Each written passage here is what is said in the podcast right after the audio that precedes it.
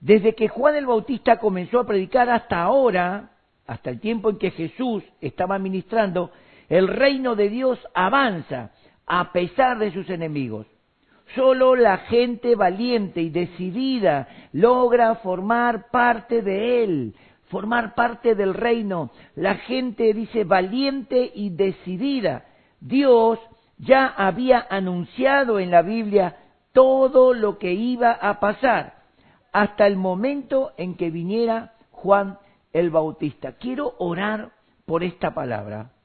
Padre, en el nombre de Jesús, así como la pastora y yo nos ponemos de acuerdo, unidos, tomados de las manos, oramos en este momento para que tu palabra viva, eficaz, la cual envías en esta noche, pueda estar abriendo el entendimiento y pueda estar formando a la iglesia en ese reino indestructible, inconmovible que es el reino de Dios.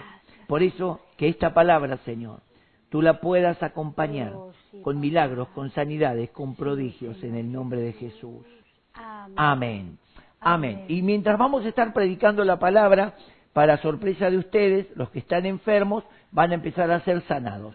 Aquellos que estaban orando, declarando que cómo está la situación, un trabajo, usted después de esto, usted va a empezar, si usted recibe la palabra, va a empezar a tener noticias de la mano de Dios y del poder de Dios que se mueve.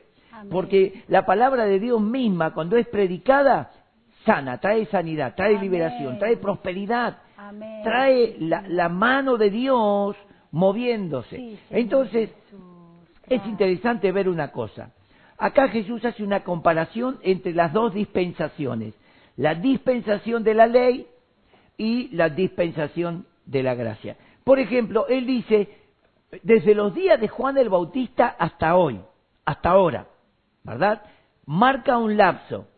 Dice que Juan el Bautista, de entre todos los profetas nacidos de mujer, Juan el Bautista fue el mayor. Es decir, Juan el Bautista fue lleno del Espíritu Santo desde el vientre de Elizabeth, su mamá. Cuando María, que estaba embarazada de Jesús, fue a visitar a Elizabeth porque se enteró que también estaba embarazada, o sea que Elizabeth y María son primas. Entonces Jesús y Juan el Bautista son primos. Entonces María va a visitar a Elizabeth y cuando María saluda a Elizabeth y Elizabeth recibe el saludo, Juan el Bautista salta en el vientre de María. Esto para los que están pidiendo el aborto. Prácticamente María, eh, eh, Elizabeth estaba embarazada aproximadamente de tres o cuatro meses, cuatro meses o cinco meses. Y escuche, el embrión cuando recibe la voz, cuando eh, Elizabeth recibe el saludo de María, porque María ya tenía a, Jesucristo siendo gestado en el vientre, cuando, cuando la saluda, saltó y, y, dice que Elizabeth fue llena del Espíritu Santo. Qué tremendo. Y, ese, y Juan el Bautista, que estaba en el vientre de Elizabeth, fue lleno del Espíritu Santo. ¡Qué tremendo! Para aquellos que dicen que, que el, el, bebé en el vientre, que el feto no tiene ya ante los ojos de Dios, es un ser que puede ser lleno del Espíritu Santo. Y te digo otra novedad, otra noticia, por muchos que no lo sabían. Muchos brujos, hechiceros y aún satanistas consagran a sus hijos desde el vientre de su mamá. A lo, al mes de gestación, ellos ya saben que hay vida y hay vida consciente y hay vida por lo cual ellos hacen un sacrificio y consagran ese, ese bebé, consagran eh, ese embarazo para sacerdocio o para el sacrificio. Como para cuidarlo. Entonces, ¿qué, ¿cómo van a decir que ese bebé no tiene importancia si hasta Satanás se interesa por los bebés? Fíjense en qué importante. Entonces nosotros como iglesia tenemos que entender, hermanos, que Dios es un Dios sobrenatural. Dios, hace cosas que nosotros no podemos llegar a, entender. Se escapa de nuestra mente. ¿eh? Es, nuestra mente es un grano de arena en el mundo. El mundo es la mente de Dios es como el mundo y nuestra mente como un grano de arena. ¿Cómo vamos a comprender todo eso? Pero dice la Biblia que Dios nos va revelando cada día más un poco más, un poco más, un poco más de su presencia. Ahora dice acá que Juan el Bautista fue el mayor de todos los profetas, Oh. pero, dice, el más pequeño en el reino de Dios es mayor que Juan el Bautista. Así que fíjense que Juan el Bautista comienza en una escala y llega, o sea, la palabra profética, porque dice acá que Dios ya había anunciado en la Biblia todo lo que iba a pasar hasta el momento en que viniera Juan el Bautista. Iba todo en ascenso así y Juan el Bautista marca el techo de lo que es la palabra profética. Desde ese techo, Juan el Bautista declara una base. El techo de Juan el Bautista es la base de la iglesia. ¿Por qué? Porque el mensaje de Juan el Bautista es Cristo. Aleluya. Aquí viene tras de mí uno que es mayor que yo, Oh. porque es primero que yo, del cual no soy digno de desatar en, en la correa de su calzado. Qué- Él es el Cordero de Dios que quita el pecado del mundo. Techo piso. Él, Él es el que bautiza con Espíritu Santo y fuego. Amén. Él es el que había de venir. Gloria a Dios. Entonces el techo de Juan el Bautista se transforma en la base el piso de la iglesia. Y Jesús dice, el más chiquitito, el recién convertido en el reino de Dios está sobre Juan el Amén. Bautista. Qué tremendo, hermano. Una escalera, como podríamos decir, una escalera profética hasta Juan. Y de Juan se forma una base en Cristo, porque Cristo es la base, de allí la iglesia comienza, no comienza abajo de Juan, comienza encima de la profecía de Juan. Y ahora lo vamos a estar viendo. Entonces, Oh, el Señor hace Jesús. una separación entre las dos dispensaciones. La dispensación de la ley, porque acuérdense que todos los profetas hablaron hasta Malaquías. Allí Dios no envió más profetas sobre el pueblo de Israel. Hubo 400 años sin palabra de Dios, hasta que aparece, por eso Jesús dijo, hasta Juan, el reino de los cielos, hasta Juan, ¿no?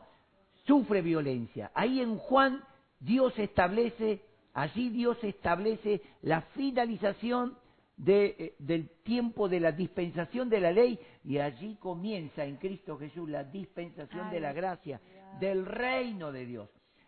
Escuche esto, el reino de Dios se estaba manifestando en el Antiguo Testamento sobre algunas personas.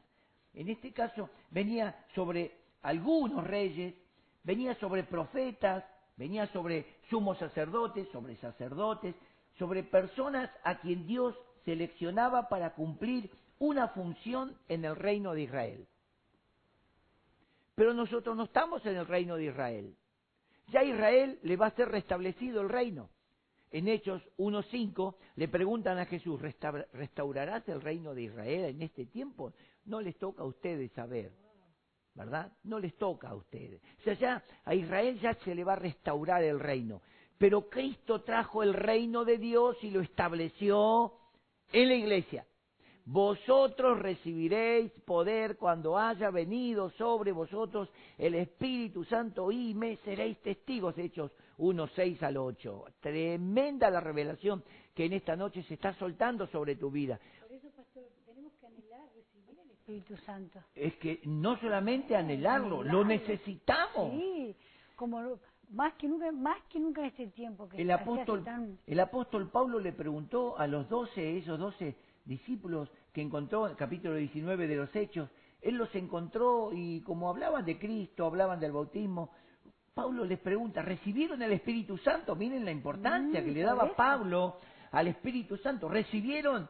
No, ni siquiera nos enteramos. Dice, ¿qué es el Espíritu? ¿Cómo? ¿Qué pasó? Y ahí Pablo le habla desde, desde la muerte de Cristo, desde el nacimiento de Cristo, hasta el bautismo y el descenso del Espíritu Santo.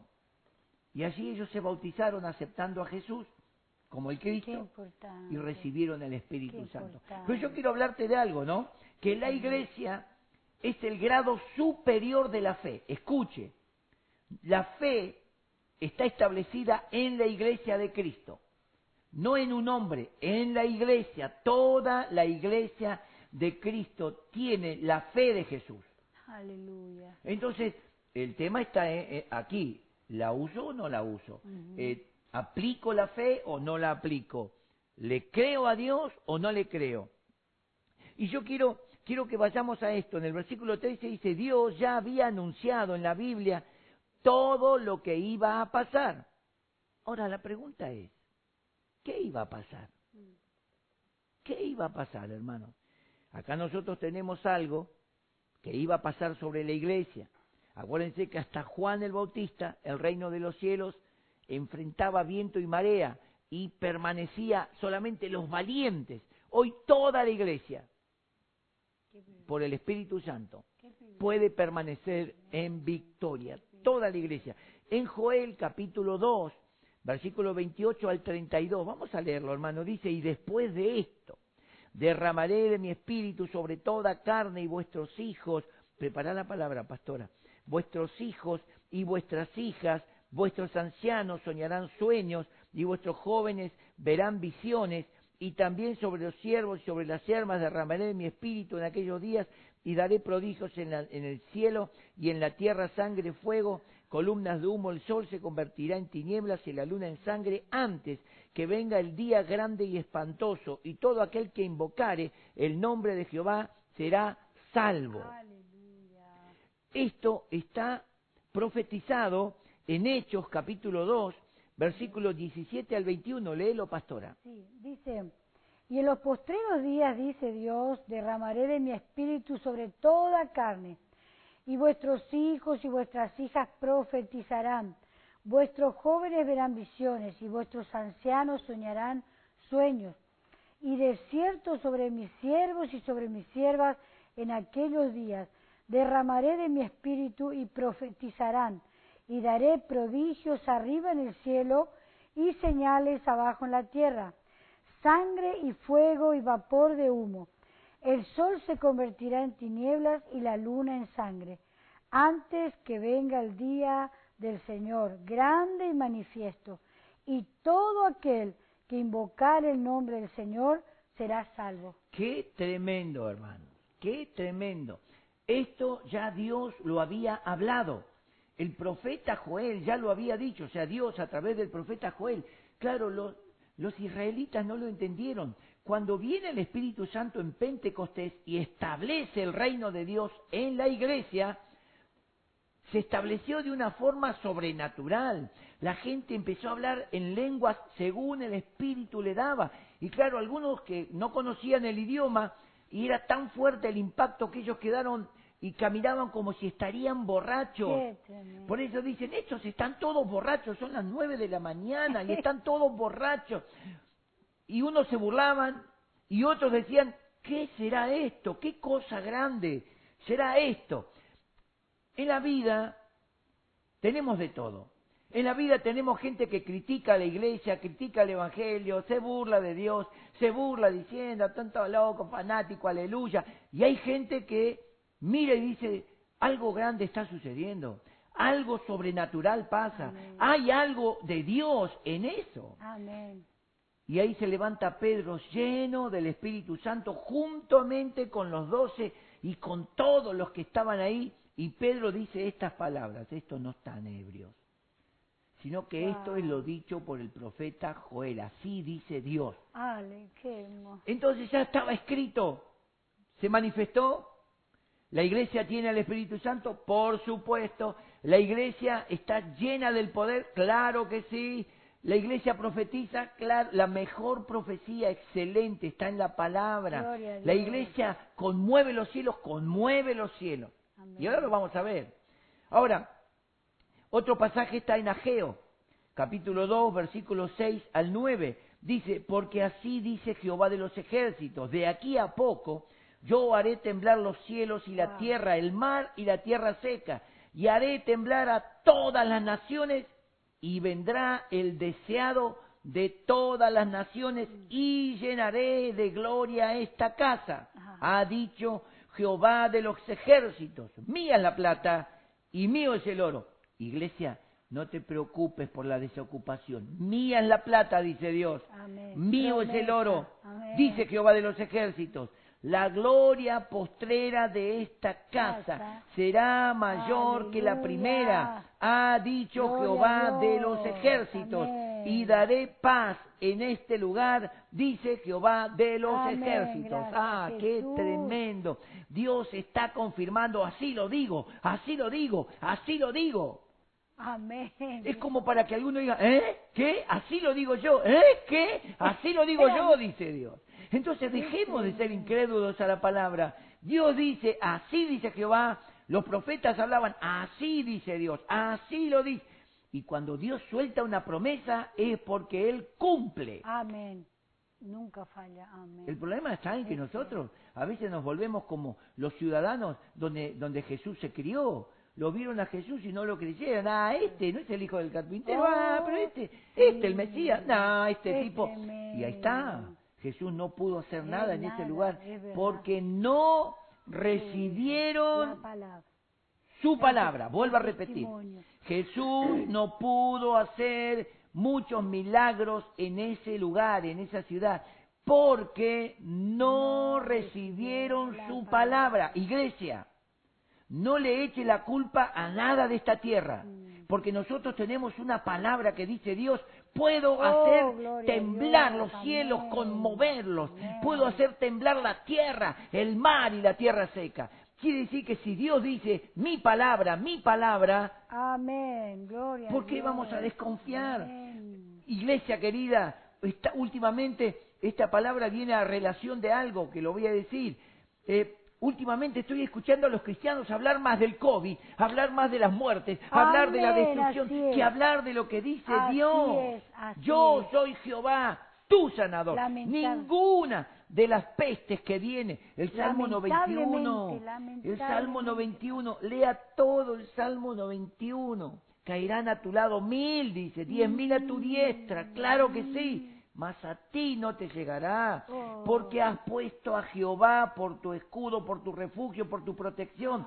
No temerás el terror nocturno, ni saeta bueno. que vuele Amén. en oscuridad y en medio del día destruya ni pestilencia ni mortandad que ande en oscuridad o en medio del día destruya.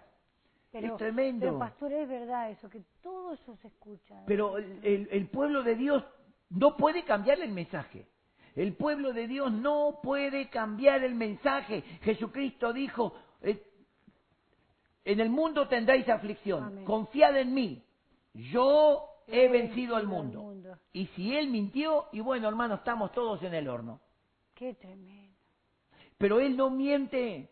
Él es la verdad absoluta, como ya lo hablé. Aleluya, Cristo es la verdad. Eh, la palabra es la verdad, la Amén, única verdad. Entonces, iglesia de Cristo, podemos hablar, como a veces me dicen a mí, pastor, usted cómo le da el COVID, cómo le da, y cómo no. Si, si últimamente estamos escuchando mensajes de pastores lamentando, hermanos, los que murieron de COVID iban a morir aunque no hubiera COVID, porque yo digo que Dios tiene señalado para sus siervos cuándo tienen que morir. Sí, de cada uno. Sí. Y el COVID es más exagerado que lo que podríamos decir. Todo el tiempo mueren pastores. El año pasado en accidentes, por enfermedades, tremendas cosas, lindos, hermosos siervos y siervas de Dios. ¿Por qué alarmarnos como se alarma el mundo? Jesús dijo, confíen en mí. Oh, Yo he vencido al mundo. Ahora quiero que volvamos acá. Quiero ah, confirmar dos cosas. El deseado de las naciones. El deseado y entrará y vendrá a esta casa. El deseado de las naciones. Quiero que leas Lucas capítulo 2, verso 25 al 32. Dice así, y he aquí, había en Jerusalén un hombre llamado Simeón, y este hombre justo y piadoso esperaba la consolación de Israel, y el Espíritu Santo estaba sobre él. Y le había sido revelado por el Espíritu Santo que no vería la muerte antes que viese al ungido del Señor.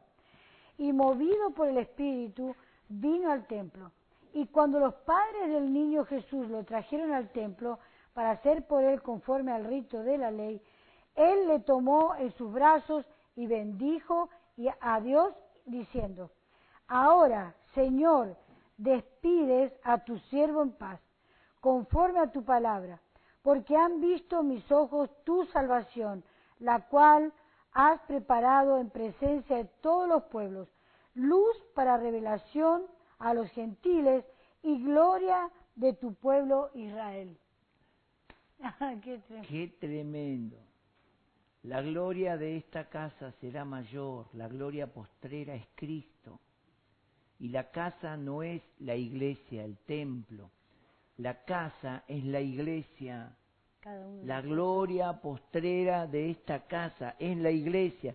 En Mateo capítulo 24, versículo 1 y 2, estamos hablando de la iglesia, ¿verdad? Como el templo, y dice que los, los, discípulos estaban maravillados, caminaban con Jesús, dice Mateo 24, ¿no?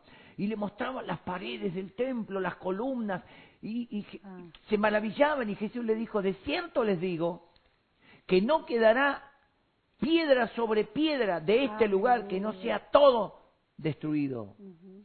¿Cómo puede ser? Entonces nos está hablando de la casa material, no está hablando de una casa edificada por manos humanas, porque Dios no habita en templos hechos por manos humanas. Entonces tenemos la palabra allí en Primera de Timoteo, capítulo 3, versículo 15. Dice, y esto te escribo por, por citardo, para que sepas cómo debes conducirte en la casa de Dios, que es la iglesia del Dios viviente, columna y baluarte de la verdad. Ahora vean esto, escuchen, escuchen. Si la iglesia y la casa son el edificio, estamos en el horno, hermano. ¿Cuántos no, no podemos reunirnos? ¿Cuántos están sin reunirse? Entonces estamos fuera de la iglesia. Oh. Ahí estamos viendo que no se refiere al material, a la casa, al edificio, sino que se refiere a las almas, a las personas que han aceptado a Cristo y se han incorporado en la iglesia y se han bautizado y fueron llenos del Espíritu Santo. Y hoy representamos a Cristo en la tierra como la iglesia de Cristo. Y esta casa se refiere a la iglesia, la gloria postrera de esta casa será mayor que la primera, dice Jehová de los ejércitos. Y esto se cumplió, esto se cumplió en Pentecostés, la iglesia fue llena del Espíritu Santo, hasta el día de hoy la iglesia sigue llenándose del Espíritu Santo, renovándose en el Espíritu Santo, la gloria, la gloria de Dios está resplandeciendo en la iglesia. Ojo, no permita que ningún pastor, ni profeta, ni apóstol, nadie nuble la gloria que Dios está haciendo resplandecer sobre la iglesia. Porque cuando Dios permite y algo que estábamos charlando en estos días, eh, cuando Dios permite un azote, un azote, y te quiero explicar de dos cosas. Hebreos capítulo 12, versículo 5 dice, no te fatigues cuando eres disciplinado por Dios, porque Dios al que ama, castiga. Mm. Al que ama, castiga. Castigo puede ser como yo castigaba a mis hijos, ahora no vas a ir a jugar a la pelota, esta semana no hay pelota porque te portaste mal, no va a haber televisión. Le ponía un castigo como para que ellos escarmienten de que lo malo trae castigo ah. y lo bueno trae recompensa. ¿Verdad? Alguno dice, eh, ¿recompensa castigo? Sí, Dios dice que a los que haciendo el bien y procurando el bien recibirán vida, gozo, paz. Amén. Pero los que perseveran en hacer lo malo, juicio, vergüenza y confusión. Y lo dice Dios. ¿Dónde está aquello que dice, nada, nada, Dios no es así? Dios es así. Es mejor padre que nosotros. Ahora dice, al que, al que, al que ama, lo castiga. Y escucha, al que toma por hijo, oh. lo azota. Me están mirando en el estudio como diciendo, pastor, se van a empezar a desenganchar unos cuantos. Van... No, no, no. Mire, cuando termine, cuando termine la palabra, usted si quiere aceptarla, acéptela y si no, no, porque ahora viene lo más lindo, vamos, está más hermoso. Cuando uno es azotado, como Paulo que era azotado, te quedan marcas, ¿sí o no? Mm. Pablo dice, yo llevo por todas partes la marca del Señor Jesús. Y no hablaba de los estigmas que tantos dicen, que tenía unos agujeros en las manos, milagrosamente. No, esa fábula mentirosa. ¿Saben dónde estaban las marcas de, de Jesús? En su pecho, en su espalda, en sus mm. piernas, cuando él era azotado Él dice, yo tengo las marcas de las cadenas, Amén. todo por predicar a Cristo, no por ser un delincuente. Hay muchos creyentes delincuentes que están presos, lo merecen. Vamos a por ellos. Pero Pablo estaba preso por predicar a Cristo, ¿verdad? Él le dice a Agripa, yo quisiera que seas un loco como yo, excepto estas cadenas. Entonces podemos ver que la iglesia, eh, cuando somos hijos de Dios, Dios nos azota y vamos a llevar toda nuestra vida la marca de un azote de Dios. ¿Para qué? Para que cuando nos querramos hacer un poquito los pícaros, veamos el azote, veamos la marca y digamos, guarda que con Dios no se juega. No se juega. Hebreos dice, dura cosa es caer en manos de un. Dios vivo y Uh, verdadero. Tremendo, tremendo. Lea Hebre- Hebreos capítulo 10. Mm. Dice, ojo con burlarse de Dios y esta, porque dura cosa es caer en manos, ¿no? Pero qué lindo, yo prefiero caer en las manos de Dios Oh, y no en las manos del pecado y del diablo, porque en las manos de Dios yo puedo llegar a recibir azotes, va a quedar mi carne marcada, va a quedar mi mente marcada, muchas cosas, pero la mano de Dios Oh. nunca me va a hacer perder. A. En la mano de Dios estamos seguros, aunque suframos algunas cosas, pero es mejor sufrir estando en la mano de Dios lejos que disfrutar de deleites de este mundo que llevan a la perdición. Ahora, Mm, quiero seguir con esto. En Juan capítulo 3, versículo 22 al 30, dice, después de esto Jesús fue con sus discípulos a la, religión, a la, a la región de Judea y estuvo allí algún tiempo con ellos bautizando a la gente. En ese tiempo Juan el Bautista, que todavía no había sido encarcelado, también estaba bautizando en el pueblo de Enón, cerca de la ciudad llamada Salim. En Enón había muchas aguas y la gente lo buscaba a Juan para bautizarse. Entonces algunos discípulos de Juan comenzaron a discutir con unos judíos acerca de la ceremonia de la purificación. Entonces fueron a ver a Juan y le dijeron, Maestro, ¿recuerdas aquel a quien, de quien tú nos hablaste, el que estaba contigo al otro lado del río Jordán? Pues bien, ahora él está bautizando y todos lo siguen. Juan les contestó, nadie puede hacer algo si Dios no se lo permite. Mm, Ustedes mismos me escucharon decir claramente que yo no soy el Mesías, sino que fui enviado antes que Él para prepararlo todo. Y escuche esta comparación. En una boda, el que se casa es el novio. Y el mejor amigo del novio se llena de alegría con solo escuchar su voz de alegría. sí. Así de alegre estoy ahora, porque el Mesías está aquí, Cristo. Aleluya. Él debe tener cada vez más relevancia y yo menos. Interesante. En otras palabras, es necesario que Él crezca y yo mengüe. Amén. Quiere decir que Juan fue la excelencia hasta lo máximo de los profetas de la dispensación de la ley. Pero Cristo comenzó en ese lugar. El techo de Juan, vuelvo a repetir, es el piso de la iglesia. Porque el techo de Juan llegó a, a presentar a Cristo y Cristo allí comienza una nueva dispensación, la dispensación del Espíritu, la dispensación de la gracia, la dispensación del reino de Dios que se establece en las vidas de cada persona. Hay una comparación muy, muy, eh, eh, muy notoria entre la dispensación de los profetas del Antiguo Testamento y la dispensación de los profetas del Nuevo Testamento. Los profetas del Antiguo Testamento decían, iba, va a suceder, y así sucederá, y así va a pasar. Los profetas del Nuevo Testamento dicen, ya se cumplió. Ya estamos viviéndolo. Ya estamos en los postreros días.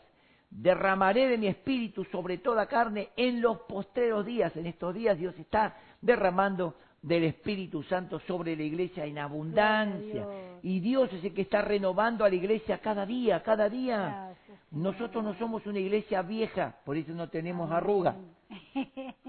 No digo de esta cara, no, digo la iglesia espiritual. Ahora, la iglesia es poderosa y poseedora del Espíritu Santo. Amén. Al decir que la iglesia posee el Espíritu Santo, la iglesia posee el poder de Dios, hermano. El Espíritu Santo no fue enviado para hablar en lenguas nada más o para traer dos o tres palabras proféticas. Amén.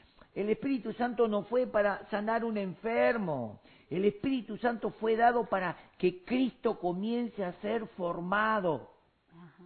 Quiere decir que el poder de Dios se mueve en la iglesia por medio del Espíritu Santo y todo el poder de Dios. Ahora lo vamos a ver. Algunos dirán, sí, pero eh, eh, eh, no, no, está en la fe. Ah, totalmente. Hebreos 11.6, ¿qué dice, pastora? Sin fe Es imposible. imposible agradar a Dios. Porque es necesario que el que cree en Dios crea que es real, que existe, y que lo que Dios habló, Él lo va a recompensar Amén. en la fe. Que Él es galardonador de los que le buscan. A lo mejor algunos dejaron de buscarlo. Entonces, claro, las cosas no pueden suceder, ¿verdad? Es como aquel que no quiere ir a trabajar, pero quiere cobrar. es medio imposible.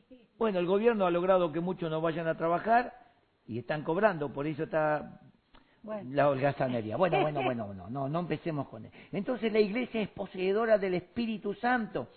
Mientras la ley existía, todos no podían tener el Espíritu Santo. Ahora en la dispensación de Cristo, la dispensación de la gracia, en la dispensación del Espíritu, todos, todos tenemos el Oh, Espíritu sí, Santo. Señor. Vos tenés que tocar tu corazón y decir, el Espíritu del Señor está sobre sobre mí y me ha ungido. Ungido, Amén. Y si por ahí abrigás alguna duda, ¿será que el Espíritu Santo? Anda a la oración. Jesús dijo así, si vosotros siendo padres imperfectos, malos, saben darle a sus hijos lo mejor, ¿cuánto más Dios el. Padre dará el Espíritu Santo a quien se lo pida. Mira qué sencillo. Hay que pedir. No hay que andar matándose de ayuno, no hay que andar caminando a ningún lado, no hay que viajar a ningún país, ni provincia, ni nación donde se mueve Dios, porque Dios se mueve en diferentes países y naciones de acuerdo a su voluntad para despertar allí su poder, nada más. Pero hoy, hoy estamos viendo gente que dice, ¡uh, Dios se está moviendo en Europa! Y algunos dicen, ¡ay, cómo me gustaría ir a Europa! Dios está acá. Amén. Te- te- metete en privado y decirle, Señor, llename de tu Espíritu Santo porque yo quiero vivir el avivamiento de Europa o, o de Estados Unidos, donde sea. Sí, sí. ¿Se acuerdan en el tiempo de Carlos Anacondia? Venían de distintos países a buscar unción. Qué tremendo. Y ¿no? yo realmente llegué a creer que la unción era como un líquido. Dije, ¿será que ¿No eras nuevito? Era nuevito yo, tenía nuevito, tenía un par de años en el Señor y digo, ¿será que hay algo? Casi me equivoco. Pensé que venían a buscar unción y, y yo era nuevito y hablaban del aceite, de la unción del aceite y yo digo, y ahí aprovecharon los brasileros a vender aceite a dos manos, aceite de la santa unción y te... Bueno, eh, eh, no tiene sentido. Pero la unción está en la iglesia. Amén. En este momento llama a tu pastor, si me vas a llamar a mí, eh, no te voy a atender porque estoy acá, ¿viste? Pero llamame en otro momento y decirle, pastor, yo quiero la unción del Espíritu. Y yo voy a orar sobre ti y voy a declarar, vos tenés que creer, Sí, claro. tenés que estar en unión con Cristo, tenés que estar viviendo una vida que agrada a Dios Amén. Una vida de obediencia, porque el apóstol Pedro le dice a los judíos que el Espíritu Santo el Señor se lo da a los que obedecen, no a cualquiera. Acordate que Simón el mago quiso comprar el Espíritu Santo y le cayó el juicio. Entonces, el Espíritu Santo viene sobre la iglesia para activarla, vivificarla, para que la iglesia camine en gloria. Amén. Sí, sí. La iglesia no tiene nivel mundo, tiene nivel cielo. Oh. Ahora lo vamos a ver en Mateo capítulo 16 para que veamos cómo, cómo es la iglesia, qué es la iglesia. Versículo 17 al 19, Jesús le dijo, bendito seas, Pedro, hijo de Jonás, porque no sabes esto por tu propia cuenta, sino que te lo enseñó mi Padre que está en el cielo. Por eso te llamaré Pedro. ¿Qué quiere decir piedra? Mm. Sobre esta roca construiré mi iglesia Amén. y la muerte no podrá destruirla. A ti, Pedro, te daré autoridad en el reino de Dios. Escuche, todas las cosas que tú prohíbas en la tierra, desde el cielo Dios las prohibirá. Y todas las cosas que tú permitas, también Dios las permitirá. Mm. Dos cosas que quiero remarcar acá. Dos cosas que quiero remarcar. Cuando dice a ti, Pedro, te daré las llaves, está hablando de un fundamento ministerial, no de fundamento Mm. de fe, que Pedro es el fundamento de la iglesia. Está hablando de fundamento ministerial. Ajá. Y a ti, Pedro, te daré las llaves del reino. ¿Verdad? Gracias. Y ahí le dice, todo lo que tú declares que se va a cumplir en la tierra, todo lo que tú digas se cumple, así sea, en el nombre de Jesús, Amén. se va a cumplir en los cielos. Sí. Y todo lo que tú prohíbas en la tierra, lo que tú rechaces en la tierra, Dios lo va a prohibir y lo va a rechazar en los cielos. Oh. Entonces quiere decir, iglesia del Señor, que quizás estamos orando fuera del propósito. Mm. Estamos pidiendo a Dios y nos olvidamos de declarar la palabra de autoridad. Romanos, capítulo 10, versículo 8, dice, cerca de ti está la palabra en tu Oh. boca y en tu corazón. Con el corazón se cree para justicia delante de Dios, pero con la boca se confiesa. Para salvación, para sanidad, Amén. para liberación, Señor. para que el poder de Dios se manifieste, para que las personas puedan ver el poder de Dios. Por eso dije que Gloria hay milagros, Dios está haciendo Amén, milagros. Ahí, pastora, hay personas que están, están recibiendo en su corazón la palabra y dicen, Amén. sí, basta enfermedad. Decile a tu Sí, enfermedad, basta enfermedad. Basta en el nombre de Jesús. Hasta aquí nomás. Sí. En el nombre de Jesús te cancelo. En el nombre de Jesús no te permito seguir en mi cuerpo. Decilo. Es- es- Escúchame, es lo que es el, el tema que yo estoy planteando. Hay gente que recibió una información de los médicos y el médico dijo, esto es crónico. Esto se va a manifestar siempre. Una voz satánica, pobre médico, lo usó el diablo. Lo usó a Pedro, lo usó a Judas, como no va a usar un médico. Y la persona lo recibió. Y cuando está llegando la temporada, está esperando ¡ah! que le venga la aflicción. Porque todos los inviernos yo me tengo que enfermar. Porque el médico dijo que es crónico. Y el médico dijo, y el médico, deja de decir lo que dijo el médico, decir lo que dice Cristo. Amén. Mi iglesia estará parada a las puertas del infierno y las puertas del infierno no van a poder afectar a mi iglesia. El infierno es símbolo del ministerio de Satanás. Él vino a hurtar, Matar y destruir. Jesucristo dijo, yo he venido, léalo en San Juan 10:10, yo he venido para que tengan vida y la tengan en abundancia. Gloria a Dios. ¿A quién le vamos a creer? ¿Al médico? Cuando el médico me decretó gangrena, hay que amputar la pierna, yo decreté la palabra, no dije, yo tengo un Dios que me va a sanar. Aleluya. Y tomé la palabra que dice en. Santiago, capítulo 5, ¿verdad? 14 en adelante, Gracias, dice, Jesús. llamen a los ancianos, únjale con Gloria aceite, oren por fe, la oración aleluya. eficaz, la oración de fe sanará al enfermo. al justo, dice. La oración sanará al enfermo. Aleluya. En el trayecto de una hora, el pie encangrenado se fue sanando milagrosamente ante nuestros Señor. ojos. Aleluya. Lo digo delante, hay muchos testigos ahí que me están escuchando que estuvieron en ese tiempo. amén. Y Dios me sanó Ah, completamente. gloria a Dios, Imagínense si yo me quedaba con el diagnóstico No, médico. uy, Inclusive mi hermana Isabel, que me está escuchando, te amo Isa de corazón, ella dijo, pero Dani, fíjate que eh, hoy hay tantas te hay tantas cosas. Eh, ¿Escuchaste los atletas para Cristo? Sí. ¿Viste que algunos tienen la pata de fierro? A mí qué me importa, le dije. Yo quiero mi patita. Amén. Y yo le hablaba a mi piecito y le decía, vamos a volver a predicar, vamos a caminar Soy por esta testigo tierra. de eso, ¿eh? Y, y- Dios te sana, pierna, Dios te sana. Yo recibo el milagro por la llaga de. Cristo. Yo estoy sano. Y, y decía, con vos voy a andar en bicicleta, Vamos con a andar en bicicleta. Hay algo que no cumplí. Porque yo dije, vamos a hacer deporte. Hasta ahora no hice mucho deporte. Así que bueno, ya vamos a empezar. No se hagan problemas.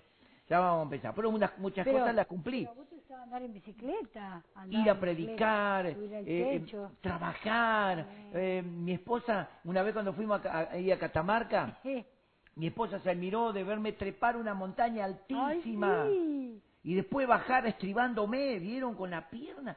Si, imagínense, Sí, no, que te faltara no subías. y no, si me Y faltaría una- encima te acordás el cactus hermoso que me trajiste y de arriba. que te- como señal, como premio de que Ay, llegué a la cima. gloria. Iglesia de Cristo, Amén. el Espíritu de Dios está sobre ti, te ha ungido Gloria a Dios. para glorificar a Cristo en toda Amén. situación, en toda circunstancia. Está bien que lo- los médicos diagnostican enfermedades, perfecto, ellos estudiaron, Amén. ellos descubren, ellos, mirá, la segunda, el segundo milagro que hizo Jesús en mi pierna, yo escuché y esperé en los médicos. Seis meses de tratamiento, después que me operaron la tercera vez, me sacaron partículas de hueso para ver cuál era la bacteria, la bacteria que enganché en el quirófano porque no estaba muy higienizado, y bueno, es una- le llaman bacteria de quirófano, una enfermedad, y ellos de alguna forma trataban, y no hubo caso. Después de seis meses de tratamiento de Osteo- antibiótico, osteomielitis crónica. no pasó nada. ¿Cuál era que te habían dicho? Osteomielitis. Osteomielitis crónica. Y saben qué, cuando fui de vuelta al médico de- me dice, no, lo que pasa que o la bacteria mutó Mm, o no dimos en el clavo. Y yo- me sentí un chanchito de la India, un conejito de, de laboratorio, ¿no? Y dije, ¿y qué se puede hacer? Y dicen, bueno, vamos a ver, Es vamos a intentar, vamos a probar. ¿Cómo? ¿Cómo vamos a probar? Una rata de experimento. Vamos a probar. Dije, no, no. Ya está. ¿Y qué vamos a hacer? Y posiblemente vamos a cortar, vamos a sacar el hueso, vamos a ver qué podemos. Y si el cuerpo no lo recibe, eh, bueno, o sea que ya está. Así como me sanó la primera vez, me va a volver a sanar. Amén, gloria a Dios. Bueno, pero esa segunda vez no me la hizo tan fácil el Señor. Me tuvo un tiempo de oración, casi 40 días orando, buscando, declarando, declarando, declarando, declarando. Un día a la No mañana me levanto y la pierna estaba sana completamente. Fui al médico y me dice, tiene un hueso nuevo.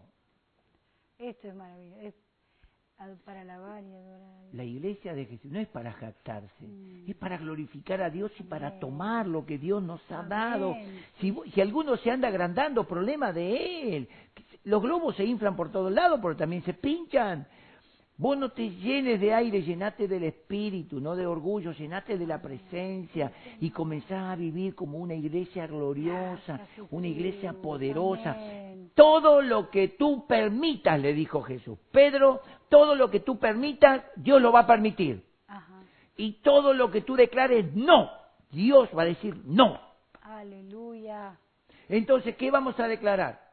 Vos tenés que declarar, a mí no me va a llegar. Y si me toca, sale en el nombre de Jesús. Amén.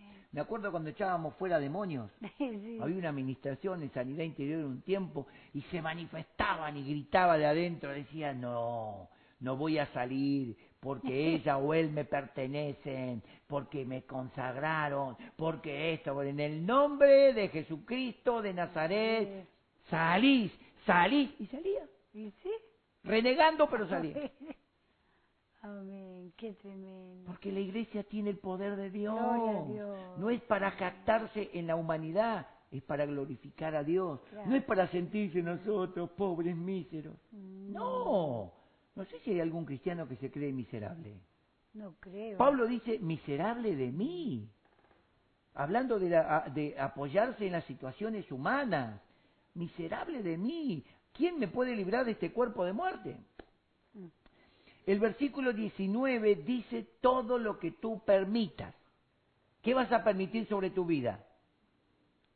Mm. Y no, no hay laburo, está todo mal, va todo para atrás, estamos en el horno. No. ¿Por qué no decir, Señor, tuya es la plata y tuyo es el oro? Amén. A ti te pertenecen las empresas. Sí, amén. Algunos dirán, no, Mercedes Benz le pertenece. El Señor le dio la gracia a un hombre hace años atrás para que estableciera una empresa y esa empresa bendice miles de personas, pero fue Dios quien se la dio. Amén. Entonces vos tenés que decir, Señor, tú tienes un buen trabajo para mí y decirle esto, yo me comprometo a serte fiel en las finanzas Del reino. a ser una persona sembradora, a ser una persona donativa. Amén. Hoy están pidiendo que todos los que fueron curados donan plasma, donen Pla- plasma, el plasma. Yo no pienso dar mi plasma, no, no, no, no habla de la tele, habla, de, habla del plasma. Ahora, leyendo, leyendo las noticias, dicen que de todos los que, los que donan plasma, solamente hay un 20% de los, de los 100 que pueden donar, solamente un 20% sirve de acuerdo a la, a la, a la forma en que está establecido lo- la sangre. No todos pueden donar plasma. De 100 personas, 80 son inútiles con el plasma, pero solamente 20. Quiere decir que cuántas imposibilidades tiene la ciencia. Pero para el que cree, Todo es posible. ¿cómo, cómo? Todo es ¿Cómo posible. dice? Para el que Para cree que algo. cree, todo es posible. Y para el que cree quizás, No, todo es posible. para el que cree. Todo. A ver, levante la mano, no los veo, hermano. Levanten la mano los que los que creen Ahí ahí, en el estudio. levantando la mano. Algunos levantaron la mano. Ahí está. Están levantando las manos en el estudio. Qué bien. Escuche esto. La iglesia está sobre todo poder y principado. Escuche. En. Efesios capítulo 1, versículo 20 al 23 dice que el poder de su fuerza, la cual resucitó a Cristo de entre los muertos y lo sentó a la diestra de la majestad, sobre todo principado, sobre todo autoridad, sobre todo poder, sobre todo señorío y sobre todo nombre. O sea que el COVID es un poroto. Sobre Mm. todo nombre que se nombra, no solo en este siglo, sino en la eternidad. Y sometió todas las cosas debajo de sus pies. Y lo dio como cabeza, autoridad, gobierno sobre todas las cosas a la iglesia, Amén. la cual es su cuerpo, vos y yo, la pastora, los que están acá, Amén. la plenitud de Dios que lo llena todo. O sea que la iglesia, la iglesia es plena, la iglesia tiene la plenitud de Dios. Eh, hay hermanos en la iglesia que tienen los dones, otros que tienen oficios, otros que tienen gracias preciosas. La iglesia es una iglesia Amén. Completa, la iglesia es poderosa, la iglesia nace, comienza en la tierra Amén. y, y se extiende hacia la eternidad. Hace 39, van a ser 40 años que yo me incorporé a la iglesia, Oh, aquí en la tierra, y ya estoy destinado con la iglesia a la eternidad con Cristo. Aunque ahora, hoy, yo estoy sentado con Cristo en lugares Amén. celestiales. Mire lo que Gracias, dice en Efesios capítulo 2, versículo 6, dice, y juntamente con Él nos resucitó, y así mismo dice, nos hizo sentar en lugares celestiales, a fin de mostrar en los tiempos venideros las abundantes riquezas de su gracia y de su gloria en Cristo, Cristo Jesús. Jesús. Aleluya. Amén. Vos tenés que creer que estás sentado con Cristo en lugares celestiales. Dice, juntamente Gracias, con. Él nos sentó. Estamos sentados con Cristo. Caminamos en esta tierra en una vida virtual. Amén. Cuando Dios quiera, por más grande que sea el pastor, el apóstol, cuando Dios diga, bueno, basta, cumpliste tu, tu cometido en la tierra, ¡pam! Te lleva. Lloramos a pastores, los lloramos. Lloramos familias, las lloramos. Sí. No le echemos toda la culpa al COVID.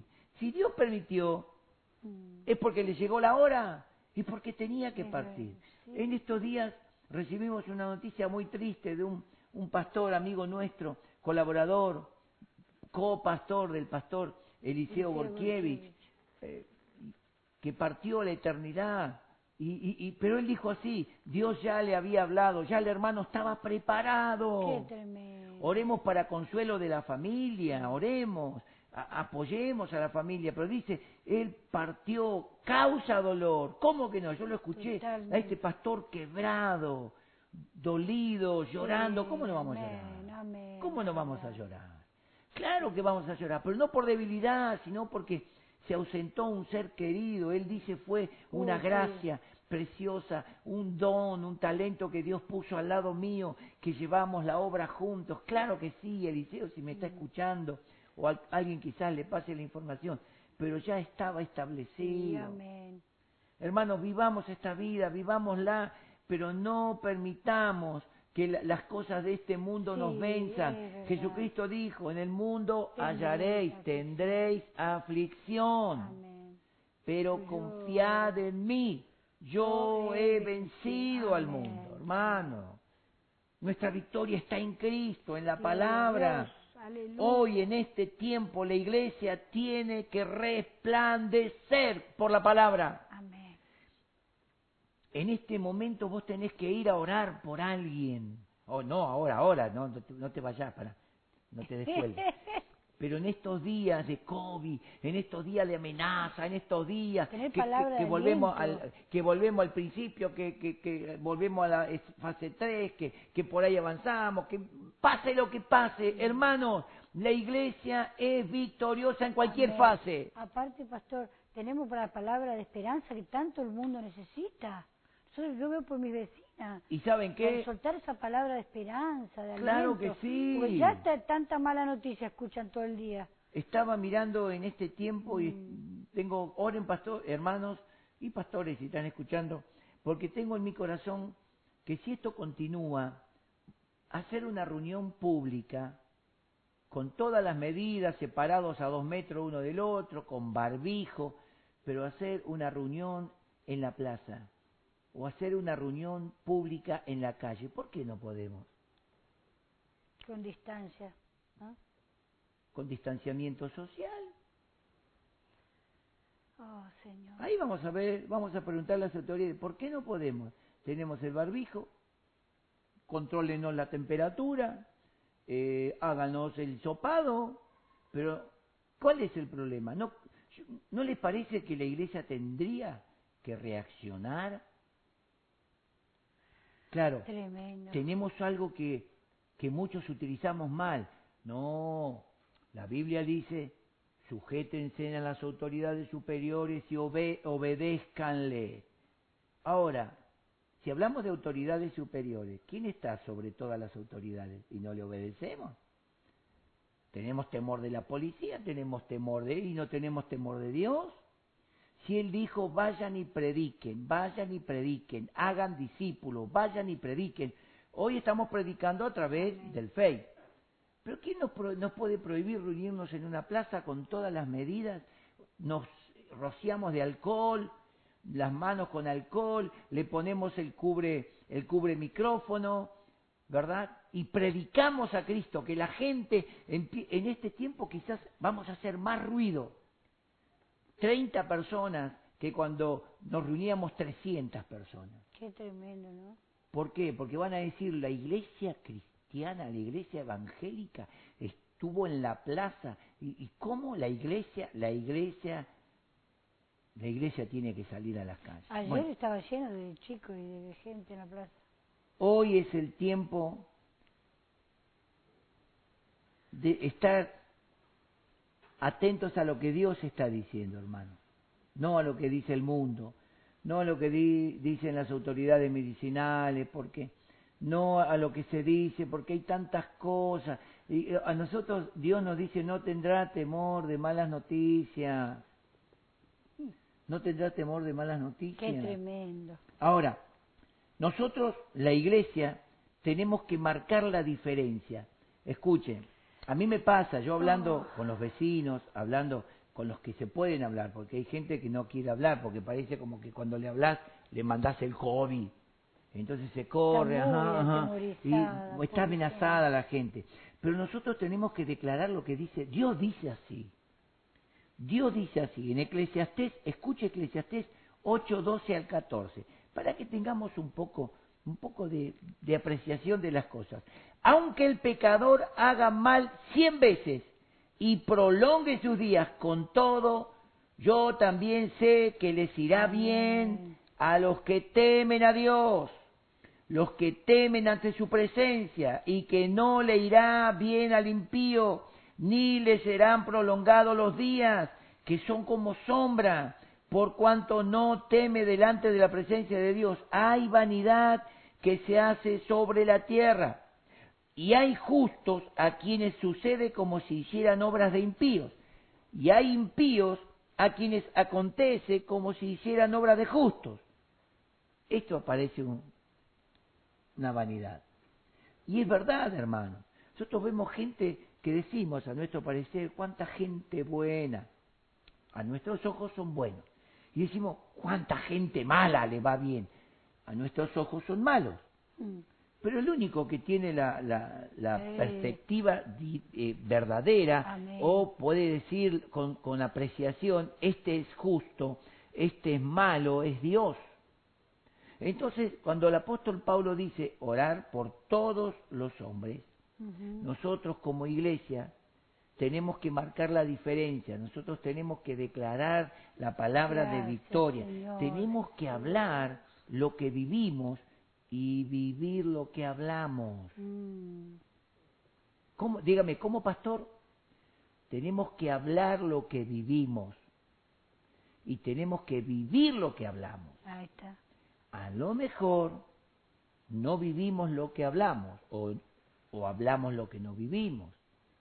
Porque si yo no vivo en comunión con Dios, no puedo, ah, no, mi fe no llega porque soy un desobediente, porque eh, soy ingrato, entonces mi fe no me da para creer que Dios puede sanarme, puede obrar y hacer milagros. No, porque hay un cargo de conciencia. Bueno, la iglesia tiene que marcar la diferencia. Termino con esto. Romanos capítulo 8, verso 37 al 39. Escuchá, esto es para la iglesia. Antes, en todas estas cosas somos más que vencedores por medio de aquel que nos amó, por lo cual estoy seguro de que ni la muerte, ni la vida, ni ángeles, ni principados, ni potestades, ni lo presente, ni lo porvenir, ni lo alto, ni lo profundo, ni ninguna otra cosa COVID-19 creada. Ah, dice así, ¿no? Bueno, dice ninguna otra cosa creada nos podrá separar, me causa risa, del amor de Dios que es en Cristo Jesús, Señor nuestro. No hay cosa creada que pueda dañar a la iglesia. Aleluya, gloria a Dios. En Isaías capítulo 49 mm. hay un pasaje que dice, ningún arma forjada creada, preparada contra ti, prevalecerá. Oh, Ningún arma. Y hoy estamos hablando de, bueno, de esta guerra biológica, de esta guerra de virus y todas estas cosas. ¿Es un arma forjada? ¿Es un arma creada por el hombre? A la iglesia no le afecta. A la iglesia no le puede hacer daño. Y si alguno de la iglesia murió, ya estaba señalado el tiempo. Escuche, se iba a morir igual con o sin COVID. Porque el año pasado nosotros despedimos familiares y gente y despedimos, despedimos hermanos en Cristo que murieron y no había COVID. Ahora, ¿por qué le damos tanta importancia al COVID? Cuando Dios permite algo sobre tu vida, ya está, dale gloria a Dios. Duele, sentimos eh, la ausencia desde ya, pero Dios lo permitió. ¿O ustedes piensan que el COVID es más poderoso que Cristo? No. ¿Ustedes piensan que el COVID es más poderoso que la palabra? Dios dice, conmoveré los cielos, la tierra, y haré temblar la tierra y el mar. ¿Ustedes piensan que la palabra de Dios no puede cancelar una infección? En mí lo he experimentado, en tantas enfermedades, tantas cosas tantas cosas que sucedieron, tantas cosas que vinieron. ¿Y saben para qué Dios lo permitió? No, me, no fue la muerte. Dios lo permitió para que yo hoy sea un testigo verdadero, un testigo que habla con verdad, con pruebas, con testimonio, tengo las radiografías, tengo las evidencias médicas de todo lo que, lo que pasó en mi vida y cómo el Señor me libró. Y quiero cerrar con esto, escuchen, para los que dicen crónico, la enfermedad crónica, crónica, escuchen, cuando yo era chiquito, me contó mi mamá después, desde los seis meses hasta los seis años, yo padecí de una pulmonía, prácticamente era, era, me, moría en momentos eh, asma, asma crónica. Se transformaba tan fuerte que dos veces casi me practican la traqueotomía porque se me cerraba todo, se inflamaban los pulmones y no podía respirar. De tal forma que yo tenía 12 años, 13, y mi pecho era chiquitito, así redondito, porque por falta de oxígeno. Pero saben que a los 6 años, 6, 7 años aproximadamente, yo me acuerdo, mi abuela, que era cristiana, mi abuela vino con unos, unas personas, para mí eran unas personas, eran hermanos en Cristo, y oraron por mí y me ungieron con aceite. Nunca más esa enfermedad crónica, nunca más afectó mi vida. No hace mucho, te estoy hablando de apenas unos 44 años nada más. No, perdón, 6 años. 53 años, 53 años, la enfermedad desapareció. Gloria a Dios. Iglesia, cuando se ora, creemos, la iglesia tiene autoridad y poder. Yo quiero orar por los que están ahí diciendo, pastor, suelte la palabra. En, este, en esta noche yo te, te invito a que tengas la actitud de fe que oh. tuvo el centurión, que le dijo a Jesús, di la palabra Di la palabra. Quiero que vos como iglesia en este momento te tomes de esta, toda esta palabra, te tomes de la palabra y cuando yo suelte la palabra de poder, de milagro, de sanidad, de liberación, la palabra de prosperidad, que se abren puertas de bendición, de trabajo, eh, se abren, eh, eh, ¿cómo podemos decir?, bendiciones financieras abundantes, vos lo recibas vos lo creas. Padre, en el nombre de Jesús, oramos sobre la iglesia. Como dijiste tú, Señor, en San Juan capítulo 17, no oro por este mundo, sino por los que del mundo me has dado, para que sean uno y que conozcan mi gloria. En este momento, Padre, yo oro por la iglesia, por todos los que están escuchando. Hay personas allí que mientras estaba predicando fueron sanadas, recibieron el milagro, está en sus vidas y se les va a confirmar en esta semana, lo van a descubrir. Yo declaro el milagro sobre aquellos que en este momento están orando, milagro de sanidad, de liberación, en el nombre de Jesús. Hablo a los matrimonios en este momento, que el poder de Cristo pueda traer la ternura de Cristo al corazón del varón, al corazón de la mujer, de los padres sobre los hijos y de los hijos a los padres, que traigan esa, esa ternura de Cristo para entrar en comunión, para prevalecer en la presencia del Señor y ser más que vencedores. En este momento declaro sanidad. Así que recibe ahora, recibe la sanidad, recibe cualquier se llama la enfermedad, no importa, recibí el milagro, declará en el nombre de Jesús, soy sano. En el nombre de Jesús, como la mujer que tenía flujo de sangre, dijo, yo si tan solamente toco el borde de su manto seré sana. Vos decís en esta noche, yo recibo esta palabra Recibo esta palabra porque la iglesia de Jesucristo tiene el milagro, ya está hecho. Por su llaga fuimos sanados, por su llaga fuiste sanado. Así que recibí el milagro en esta noche y hablo ahora a personas que realmente quieren que Dios les abra puertas de trabajo. Bendigo esas vidas. Ahora, Padre, en el nombre de Jesús, tú eres dueño del oro y de la plata. Tuya es la tierra y su plenitud. El mundo y lo que tú creaste te pertenecen a ti. Señor, yo te pido que abras fuentes de trabajo, puertas de trabajo. Que mis hermanos, hermanas que están buscando, que están orando, que necesitan esa fuente de trabajo, ese ingreso digno, Señor, tú abras en esta semana, tú les confirmes un trabajo especial, Señor. Tú les des un trabajo donde ganen suficiente y pueda rebosar sobre ellos. Ellos, Señor, en este momento están orando conmigo y ellos se comprometen delante de ti, papá, en ser fieles a las finanzas del reino, fieles en los diezmos, fieles en las ofrendas, fieles en ayudar, en ser personas dadivosas, porque tú amas y bendices al dador alegre. Por eso yo declaro sobre ellos una bendición abundante. Se abren las ventanas de los cielos. Tú derramas bendición sobreabundante, Señor, y seremos, como dice tu palabra, tierra deseada.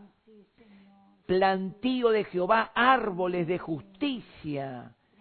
En el nombre de Jesús yo declaro sobre ellos.